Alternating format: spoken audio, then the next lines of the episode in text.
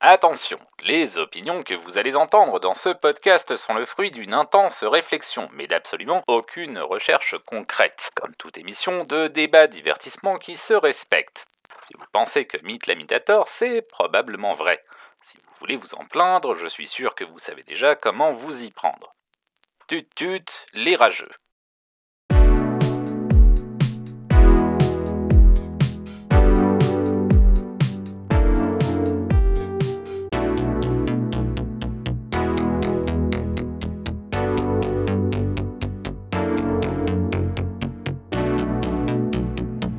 Salut tout le monde et bienvenue dans Hot Takes et Slow Burn, le podcast qui distille les cerveaux et rince les opinions. Je suis Mythe j'ai beaucoup de choses à dire, j'ai que ça à foutre, et pour cette émission, je suis rejoint à nouveau par Sectaire. Salut Sectaire. Salut Mythe. Mythe ou la Mythe d'ailleurs Euh, Mythe. Mythe. euh, Allez.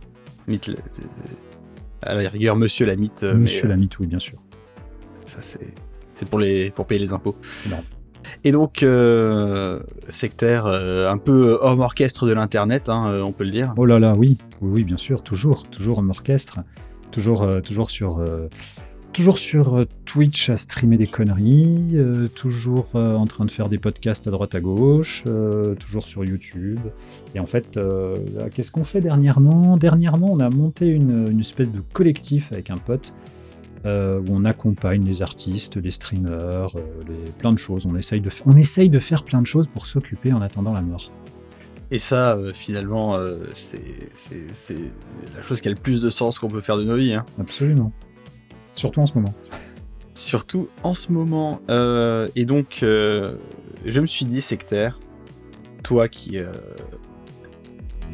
Toi qui, euh, qui essaie de faire les choses euh, avec, euh, avec une telle précision, qui a, qui a le, goût, le goût de la chose bien faite, euh, qui, a, qui a le goût, le, le- goût du verbe haut aussi, je me suis dit que tu, que tu étais peut-être l'invité le plus judicieux pour l'émission d'aujourd'hui, puisque nous allons parler d'un sujet qui revient de temps en temps, un petit peu comme, dans la, comme la difficulté dans les Dark Souls ou euh, les streameuses en maillot de bain sur Twitch. Euh, c'est le sujet très important, essentiel et inévitable de la politique dans les jeux vidéo. Et oui, et oui, tu imagines La politique dans les jeux vidéo, qu'est-ce qu'on en fait de ça? Qu'est-ce qu'on en fait? Bah, C'est une fait? bonne question. Bah, le, la, la- la raison pour laquelle ça revient régulièrement, c'est parce que si vous avez le malheur de traîner sur des réseaux sociaux de type Twitter et que c'est un jour où les images fonctionnent, euh, vous pouvez tomber euh, sur des mèmes euh, de gens qui disent euh, oh là là euh, les jeux vidéo euh, c'est trop politique de nos jours euh, moi je préférais la bonne vieille époque des jeux vidéo où il n'y avait pas de message politique comme euh, Call of Duty Modern Warfare ou encore euh, Metal Gear Solid Ben tiens, et euh, ben tiens. Et là, forcément, euh, ça peut faire lever un sourcil. Et donc, euh, je me suis dit, euh, quel est le, quel est le mécanisme neuronal qui nous fait lever ce sourcil Et c'est un petit peu ça qu'on va essayer d'explorer aujourd'hui. bah, ça marche. C'est vrai que ouais, il y y a quand même ça depuis, euh, depuis un petit moment, mais ça c'est grâce aux réseaux sociaux. Il faudrait faire une émission réseaux sociaux aussi. C'est grâce aux réseaux sociaux où les gens ont pu confronter leur point de vue et euh, où d'un coup on découvre que bah dis donc, les choses sont politiques et les jeux vidéo aussi sont politiques. Comme si avant, tu sais, il y avait cette espèce d'époque bénie où euh, tout était dans une espèce de, de, de, de neutralité totale, hein, évidemment. Oui.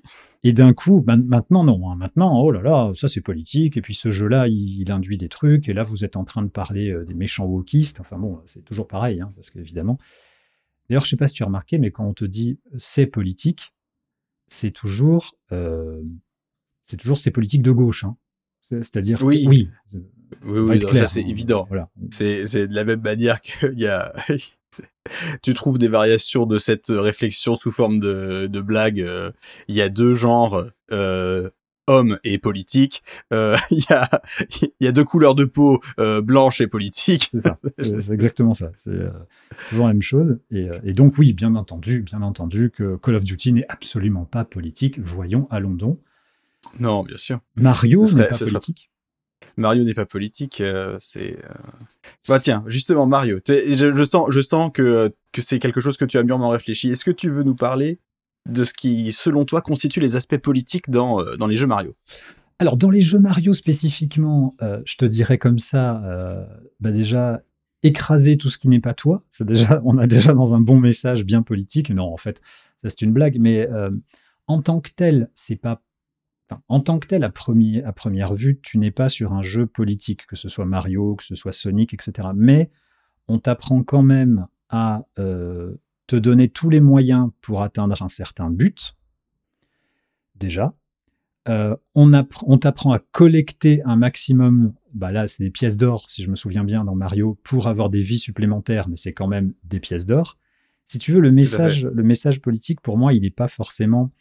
Euh, quand on parle de, bah, de, Call of Duty, il est grossier, le message politique, c'est America First, euh, on vient vous sauver des terroristes, voilà, c'est cool, quoi. Là, dans les jeux, ce qui est plus intéressant, je trouve, c'est dans ces jeux où le message politique n'est pas évident. Et en fait, il est distillé tout le temps, en permanence. Tout simplement parce que bah, c'est des humains qui ont fait les jeux et que les humains sont dans un contexte euh, bah, de police, de ville, de politique. Et donc, tu, tu, impliques, comment dire, tu impliques ce que tu es, ce que tu vis au quotidien dans tes jeux que tu crées. C'est euh, quel qu'il soit, je pense. Après, c'est est-ce que c'est assumé, est-ce que c'est conscient, est-ce que c'est euh, euh, voulu, est-ce qu'il y a un but concret comme je crois que c'était American Army qui faisait ou Army, je sais pas quoi là, qui était subventionné par l'armée américaine. Ah, voilà.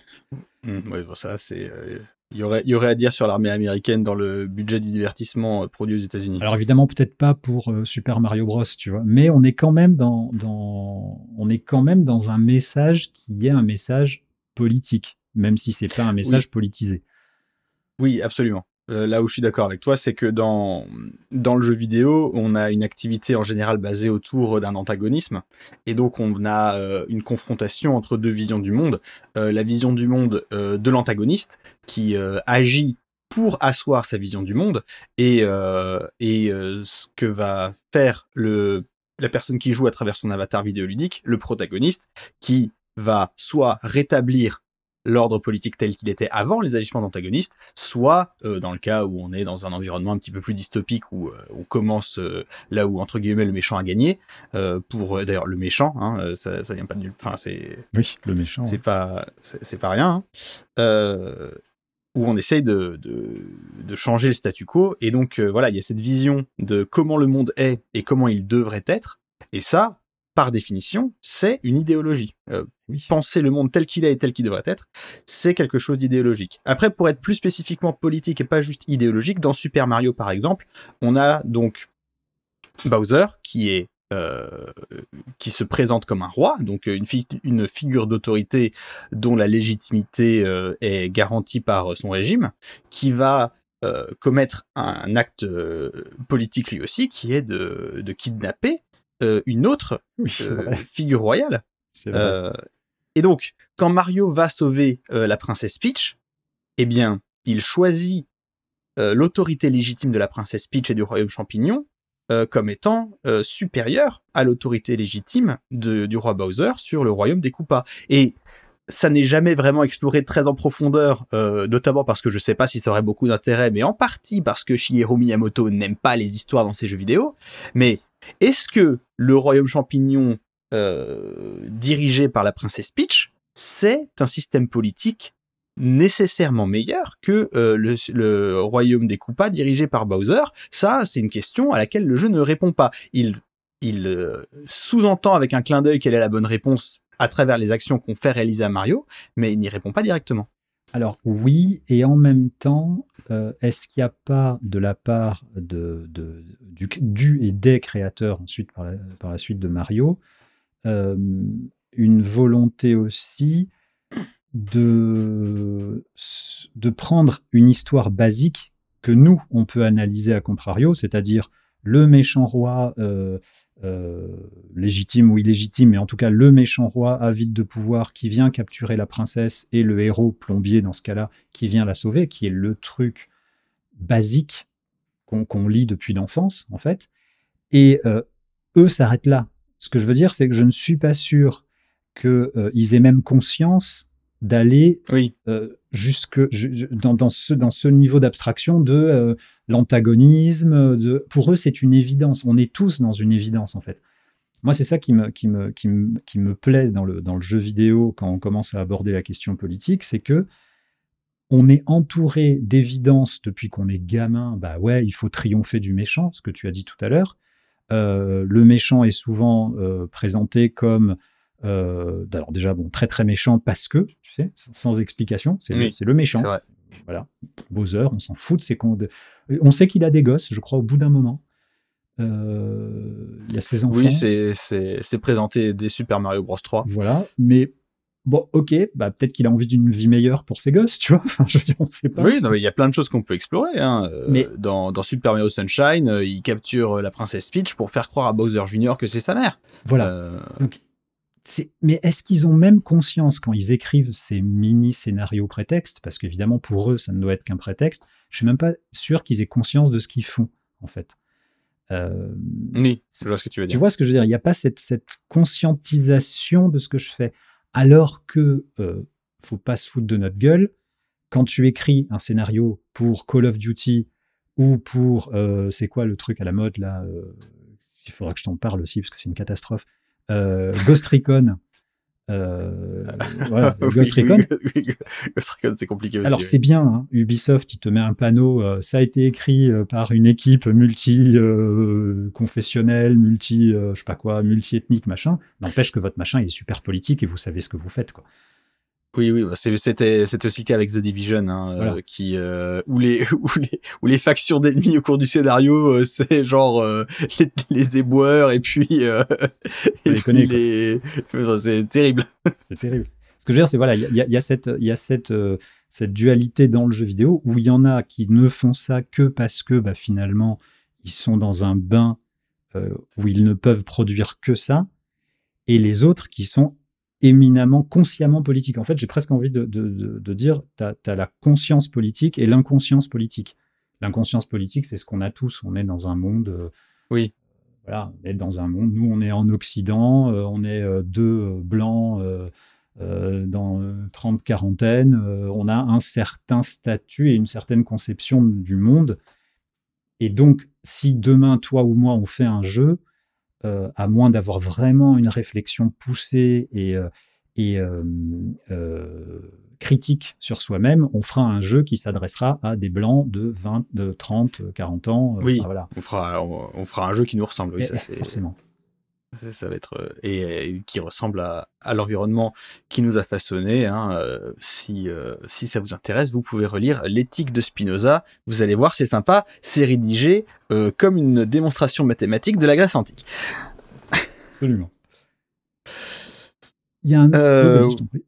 Oui, donc oui, alors oui, c'est intéressant ce que tu dis cette histoire, cette histoire de conscience et d'inconscience politique, notamment parce qu'on a parlé de Sonic rapidement. Alors euh, pour le coup, je suis euh, très très versé dans tout ce qui est le lore de Sonic, donc euh, je vais pouvoir t'en parler. Le premier Sonic, donc on joue ce, petit hérisson qui qui va se battre contre le docteur Robotnik, un savant fou qui aime construire des robots qui sont alimentés par la force vitale de petits animaux qu'il enferme à l'intérieur. Et donc on a cette lutte pour libérer les petits animaux des machines dans lesquelles le docteur Robotnik les enferme. Et un des trucs qui est très intéressant dans le premier Sonic, c'est un peu plus complexe au fur et à mesure que les jeux évoluent parce que les trames narratives deviennent plus complexes aussi, mais dans le premier c'est très clair.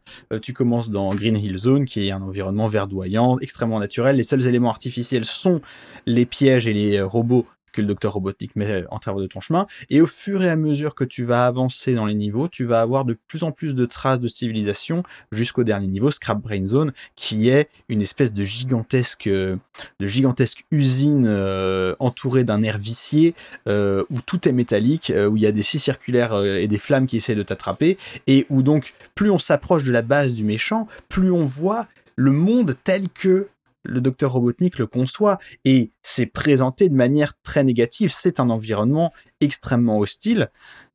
Et donc là, pour moi, il y a une conscientisation, il y a cette idée que euh, l'artificialisation du vivant euh, au, nom d'un progrès technologique euh, qu'on ne s'accorde que parce qu'il est possible, un petit peu comme le disait Ian Malcolm dans le premier Jurassic Park, hein, à force de vous demander si vous pouviez, vous ne vous êtes pas demandé si vous deviez. Eh bien là, là, on a un message politique à, nature écologiste en plus qui est qui est assez indiscutable. Et on a via la narration environnementale cette idée de, de comment sont caractérisés les deux camps. Et on a ça, et d'ailleurs je me souviens, parce que j'étais pas très vieux, mais enfin je m'en souviens quand même, je me souviens à la sortie du premier Sonic en France, je ne sais plus quel magazine ça devait être, euh, Gen 4 à l'époque peut-être, vu qu'on était encore à 90, un truc dans le genre, 92 peut-être. 91 le 91, voilà, donc ouais, j'étais petit. Mais euh, euh, on, je me souviens du titre où c'était le premier jeu écolo. Je crois que c'est Gen 4 qui avait, qui avait, qui avait titré ça, il me semble. Et, bah, c'est ouais, bah, ça, ça vient pas de nulle part. Ça hein. vient pas de nulle part, tout à fait. Alors que bon, tu peux pas dire qui est. Là, le message est évident. Je suis entièrement d'accord. Pour Sonic, on est sur un message écolo, et puis c'était bien vu, et les gens l'ont tout à fait reçu. je pense qu'il y a eu, dans ces années-là, je crois pas qu'il y ait beaucoup de jeux. Enfin, en tout cas, je, gratte ça, mais euh, je ne crois pas qu'il y ait beaucoup de jeux avec une portée euh, politique au sens large, hein, puisque l'écologie, c'est pas, enfin, c'est une lutte euh, large, c'est pas une lutte sociale immédiate d'un pays ou d'un groupe, tu vois, c'est vraiment, ça concerne tout le mmh, monde. Je ne crois pas qu'il y ait eu une, une lutte sociale, enfin, traduite en jeu vidéo à cette époque-là aussi évidente aussi, euh, à part le triomphe du capitalisme. Hein. Mais ça, c'est tous les jeux vidéo, ça, vous pouvez y aller. Oui, ça, c'est ça, ça. Euh, vous, euh, vous jouez à SimCity. c'est pas, la peine. c'est tous les jeux, ça c'est bon. Vous les prenez tous, de toute façon. Mais je veux dire, voilà, pour quelque chose d'assez particulier comme l'écologie, il y a, j'ai pas souvenir d'un autre jeu de l'époque aussi marqué et grand public, hein, bien sûr. Après, peut-être les Ultima, peut-être qu'il n'y avait pas un ah, bah, pour ça, il faudrait que je vois le, faudrait que je vois le, scénario des Ultimas. Euh, ça, c'est, c'est pas, c'est, pas la culture jeux vidéo dans laquelle j'ai grandi. Mais ce qui est sûr, c'est que, euh, oui, là, on arrive euh, au fait qu'à cette époque-là, on était beaucoup plus dans ce que tu appelles l'inconscience politique. Et, et, et ça, c'est quelque chose.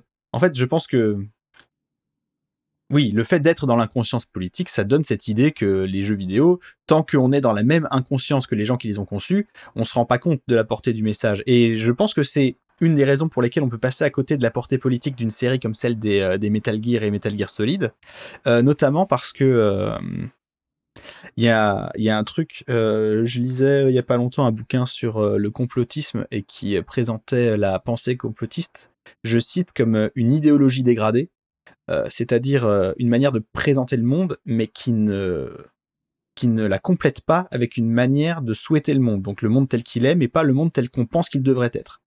Et je trouve que justement avec les Metal Gear Solid, il y a quelque chose de cet ordre-là. Parce que Hideo Kojima, il aime bien dénoncer des trucs et il aime bien montrer des, euh, des techno-thrillers euh, avec, euh, avec des projets un petit peu bizarres de, de contrôle par les médias, machin, et des sociétés secrètes qui orchestrent les guerres. Et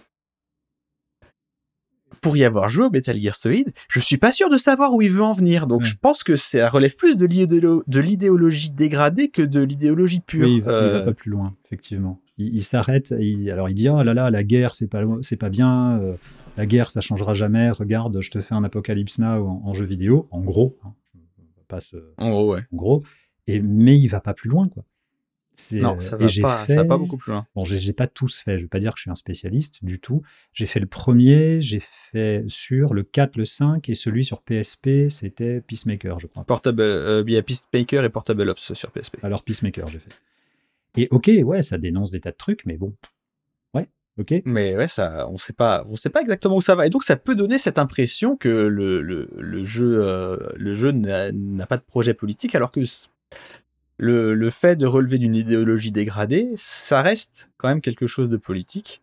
Euh, et puis, euh, il y a aussi, euh, au-delà du, scénario et du contexte et des graphismes, il y a aussi le gameplay.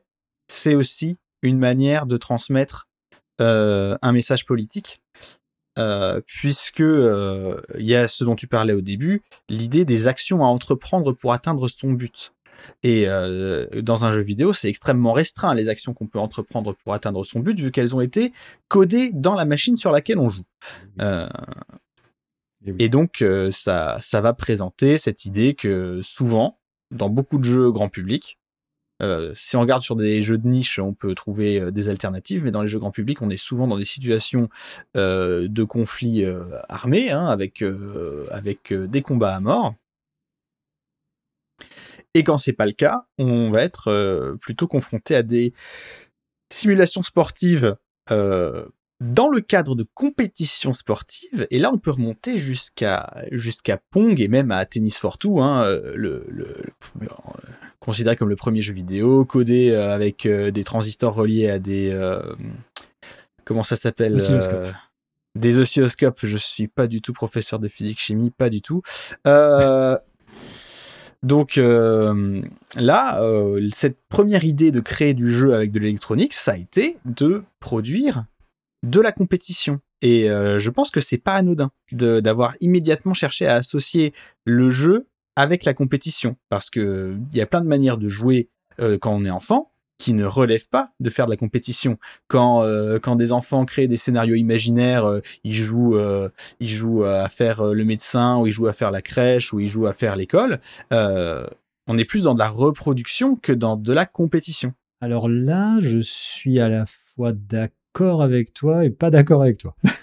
ah, formidable. Alors, je suis d'accord avec toi sur le fait que, effectivement, le Pong ou, ou, le jeu avec l'oscilloscope, là, dont le nom m'échappe, ça a été tout de suite un jeu de confrontation, effectivement. Maintenant, est-ce que le choix a été anodin? Je pense que euh, je pense qu'en fait, ils ont conçu ces jeux-là de prime abord pour que ça parle à des gens qui étaient déjà des joueurs et malheureusement, dans les jeux qui ne sont pas des jeux vidéo, si tu prends des jeux n'importe quoi, euh, jeux de plateau, jeux d'échecs, mmh, jeux de dames, etc., c'est forcément de la, de la compétition et de la confrontation il y a très très peu de jeux finalement anciens, je parle, hein, pas des jeux modernes. Hein. Oui. Euh, très oui, déjà que c'est quoi? C'est euh, le, truc avec l'oscilloscope, c'est dans les années 40, 50, je crois, 50 euh, je... Hmm, sitôt que ça, je sais pas. J'aurais plutôt dit années 60. 60 euh, bon, bon c'est cette partie, c'est le milieu du XXe siècle. Voilà, c'est le milieu du XXe siècle. on n'avait pas trop d'éléments, même le Monopoly qui était déjà inventé en jeu moderne, je veux dire. Bah, c'était des jeux, c'est pas des jeux de coopération, c'est des jeux d'affrontement où tu dois être le meilleur. Euh, le jeu d'échecs évidemment, etc. Donc je pense qu'ils ont juste, euh, c'est pas pour les dédouaner, hein, mais je pense qu'ils ont juste reproduit ce qu'ils connaissaient.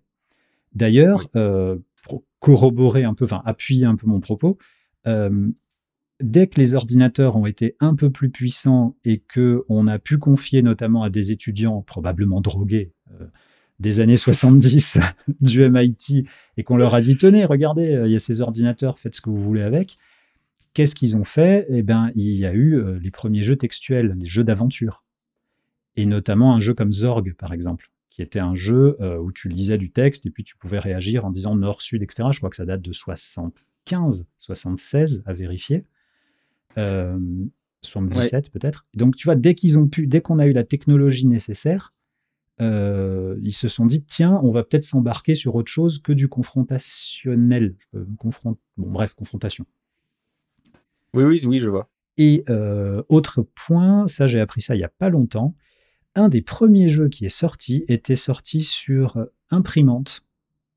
C'était un jeu euh, d'aventure.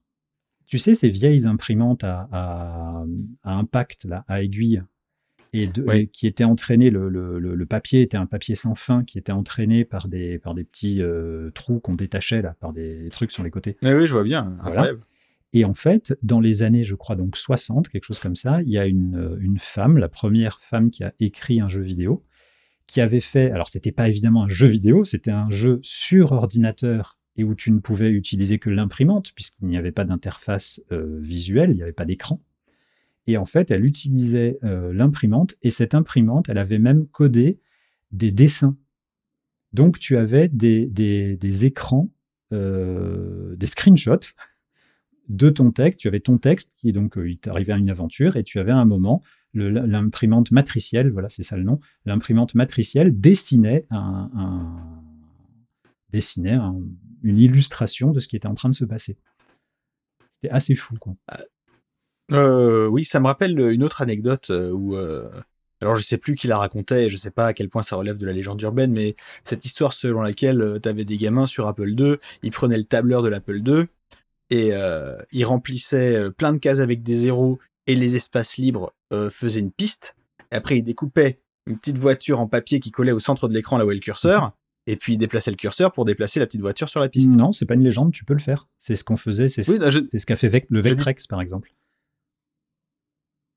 Alors le Vectrex, il faisait ça effectivement, euh, puisque euh, il fallait, oui, j'ai eu euh, l'immense, l'immense plaisir de voir une Vectrex pour de vrai. on colle, on colle un autocollant avec les éléments du jeu auquel on veut jouer sur l'écran avant de lancer le jeu. Et il me semble même qu'on peut coller un autocollant associé sur la télécommande qui donne les fonctions des boutons. Euh, Parce que c'était une espèce de calculatrice, hein, la télécommande. C'était même pas une manette. Enfin, euh, oui, c'était plutôt une espèce. Oui, oui, c'est, euh, oui, c'était, oui, calculatrice sans écran, c'est un une bonne description de la manette de la C'est assez fou, quoi.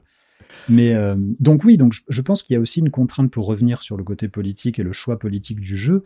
Il y a aussi une contrainte, bon, une contrainte technique, mais encore une fois, une contrainte du bain dans lequel tu es. Et comme ils étaient dans un bain de on est des joueurs, bah, qu'est-ce qu'on connaît? Le jeu de cartes, c'est un jeu de confrontation. J'arrête d'essayer de faire des mots. Euh, les échecs, le tennis, tu, vas forcément refaire mmh. ce que tu connais. Et il a fallu un temps fou euh, pour qu'on voit enfin des jeux sortir, euh, sortir avec un contexte politique plus conscient et surtout euh, plus assumé et normal et notamment et là ça me permet de rebondir sur un truc excuse-moi mais j'ai vu la différence en faisant des recherches pour cette émission car nous sommes des gens sérieux et oui évidemment bon je suis tombé sur un texte sur euh, kern. je crois qu'on dit kern kern.info euh, le site et c'est un texte de John Crowley pas le même Crowley qui s'appelle l'imaginaire politique des jeux vidéo et ce qui est intéressant, bon, il fait tout un truc, hein, ce qu'on a dit à peu près jusqu'à maintenant. Il parle de SimCity, Civilization, Age of Empire, etc. Mais ce qui est intéressant, c'est qu'il a écrit son texte en 2008. Et en 2008, il n'y avait pas encore eu l'explosion qu'on connaît bien du euh, jeu indépendant, qui a eu lieu quelques années plus tard. Je crois en 2010. Euh, oui, c'est vrai qu'en 2008, euh, il n'y avait pas grand-chose. Je pense que tu je pense que tu pouvais trouver Meat Boy, qui est l'ancêtre de Super Meat Boy sur Newgrounds, ou un truc, tu mais Super Meat Boy n'existait pas encore. Quoi. Ça. Et c'était pour les spécialistes, il fallait vraiment aller creuser son sujet. En tout cas, c'était pas pour le grand public. Et à partir de 2012, il y a eu cette explosion du jeu indé pour le grand public. Et du coup, je suis tombé sur un autre article qui lui date de 2020, et où tu vois la différence, et c'est ça qui est intéressant entre les deux articles, où le deuxième dit euh, oui, euh, le jeu vidéo euh, est éminemment politique, bien entendu, regardez, et là il te cite justement des, jeux indés comme We Are Riot ou des jeux comme ça, où c'est vraiment des jeux qui sont purement, tu sais, tous ceux qui sont sortis dans les années 2000, 2018-2019 où c'était vraiment à fond la caisse, militant et, euh, donc de gauche encore une fois. Oui, bah, c'est un petit peu euh, des choses qui sont euh, qui étaient dans le dans le sillage de Undertale qui est sorti en 2015. Exactement. Et c'est marrant d'avoir cette bascule entre, enfin de, de, voir à quel point le jeu indé a permis aussi cet essor enfin d'autres jeux qui proposaient autre chose que l'éternelle confrontation, le bien contre le mal, et puis parce qu'ils parce qu'ils s'en foutaient de vendre. L'indé s'en fout de oui. vendre. Et puis euh, oui, et donc il n'y a pas la, il a pas la, la pression de, euh, de la de la performance à la vente avec euh, avec des actionnaires qu'il faut satisfaire. Et donc il n'y a pas non plus tout un tout un environnement de décisionnaires et de producteurs qui à qui il faut montrer patte blanche pour que le projet soit validé. Et oui, donc ça crée des contextes de production artistique qui sont complètement différents et qui donc créent des œuvres complètement différentes. Exactement et souvent dans un, principe, dans un, dans un principe un peu plus, euh, en tout cas une démarche un peu plus artistique, un peu plus euh, euh rentre dedans aussi pour certains. Euh, je pense à des jeux comme, je sais pas si tu as fait Boyfriend Dungeon. alors je vois ce que c'est, mais j'y ai pas joué. mais je sais qu'il y a des côtés, il y a, il y a, des controverses sur ce jeu. Il y, a des, il y a des grosses controverses sur ce jeu, mais en gros c'est un jeu ou qui reprend tous les codes, mais vraiment tous les codes, du, à la fois du visual novel le plus classique et euh, on va dire de l'exploration de donjons à la, à la persona, quoi, en gros, et qui en fait en fait un espèce de truc euh, où, tout, où tu dois euh, date tes armes, enfin qui deviennent des humains, enfin bon c'est n'importe quoi. Ça, ça a été présenté comme comme un jeu, comment on appelle ça? J'ai pas le terme. Pas controversé, un jeu pas provocateur non plus, mais en tout cas qui vient ruer dans les brancards quoi, au moment où il est sorti. Euh, bon, après, il y a des tas de controverses. Euh, et il y a un autre jeu où là, c'est carrément explicite, euh, qui est lui, on peut pas, on peut pas l'oublier parce qu'il faut en parler parce qu'il il est sorti il y a pas longtemps, il y a quelques semaines. C'est le jeu russe là qui a, qui a, défrayé la chronique. ah oui, oh là là, et là le nom, le nom Atomic Heart, oui, oui. Alors ça, alors ça, mes amis, si vous pensez que Atomic Heart c'est pas un jeu avec une proposition politique, c'est ça. Alors, je ne mets pas du tout les deux en parallèle. Hein. non, non, bien sûr. Mais bon, d'ailleurs, je trouve ça intéressant que, euh, que Atomic Heart, qui se présente un petit peu comme euh, le, le, négatif de euh, se passe dans une espèce du RSS futuriste fantasmé pour présenter finalement un message assez assez conservateur et assez assez pro-capitaliste. Là où Bioshock se présentait dans dans euh, les ruines décrépites euh, euh, d'une tentative d'utopie capitaliste dont Ayn Rand n'aurait pas osé rêver pour montrer que ça ne peut pas marcher. et donc je, je, trouve ça intéressant qu'il y ait voilà cette dichotomie entre les atours du jeu et le message qu'il essaye de faire porter en plus dans, dans sa narration. Après, tu as des jeux, tu as des jeux, excuse-moi, tu as des jeux. non, non, non, non, vas-y, vas-y tu as des jeux indépendants euh, là maintenant qui sortent euh, depuis, euh, depuis quelques temps, et notamment en France, j'ai remarqué, il y en a pas mal, qui eux sont assumés, éminemment politiques, qui sont eux tout à fait conscients de ce qu'ils font, et qui le font bien. voilà, c'est, je pense par exemple à ceux de The Pixel Hunt, je sais pas si tu connais. le comment il s'appelle? Le, le collectif enfin c'est pas un collectif hein, c'est un, duo je vais te dire ça avant de dire des bêtises. Ils ont fait un jeu qui s'appelle euh, Bury Me My Love. Je ne sais pas si tu en as entendu parler. Alors, euh, je, ne te dirais pas que c'est la première fois de ma, vie que j'entends ce nom, mais je pense pas que je sache de quoi parle le jeu. Alors en fait, le jeu, c'est euh, une sorte de visual novel où tu joues une réfugiée syrienne dans son périple pour arriver en Europe et notamment en France. Donc elle, fuit la guerre en Syrie et elle a laissé son mari là-bas. Et euh, vous, tu joues alternativement l'un et l'autre, donc lui qui essaye de survivre et elle qui essaye de se tirer. Alors c'est des jeux ultra durs, hein, tu t'en doutes. Enfin dur, je veux dire difficile euh, émotionnellement. Ah oui, ça a l'air, euh, oui, ça, ça, ça a pas l'air fun. Ça n'a pas l'air fun du tout et ça l'est pas. Et, et c'est présenté, en fait, c'est à travers leur téléphone, à travers leur smartphone, ils peuvent rester en contact et il se raconte. Et donc, tu as tout dans ce jeu. Euh, ça dure 3-4 heures, t'en prends plein la gueule, tu finis en larmes, enfin, c'est génial. Mais euh, le jeu est magnifique. Et là, oui, c'est un jeu politique. Mais même, alors, politique dans son propos, bien sûr, mais même dans les détails. Le fait de dire, tu sais, euh, parce qu'il il est jamais frontal. C'est jamais genre, ah, regardez, on va, on va vous montrer à quel point c'est horrible. Non, on te le fait vivre on te le fait vivre et euh, à travers cette femme qui essaye de fuir. Et par exemple, moi, ce qui m'avait marqué, cette femme reste en contact avec son mari grâce à son téléphone portable. Et je ne sais pas si tu te souviens, il y a quelque temps, quand il y avait eu euh, euh, une espèce de montée comme ça de, de, l'extrême droite la plus dégueulasse, enfin, il y a toujours, mais où il disait, ah, vous voyez, c'est des migrants, soi-disant, ils n'ont plus rien, et ils ont leur téléphone quand même tu, te rappelles de cette petite musique. Oui, oui, je me, souviens, je, me souviens de ça, oui. Et le jeu répond c'est. Bah bah oui. parce que c'est tout ce qu'ils ont. C'est tout ce qu'ils ont, exactement. Et, tu vois, et il, mais euh, le gameplay lui-même, puisque le, tout se passe par le téléphone, le gameplay lui-même bah, te fait comprendre que non, c'est tout ce qu'elle a. Quoi. Et ça, le message n'a pas besoin d'être martelé, il est juste induit et tu comprends très bien.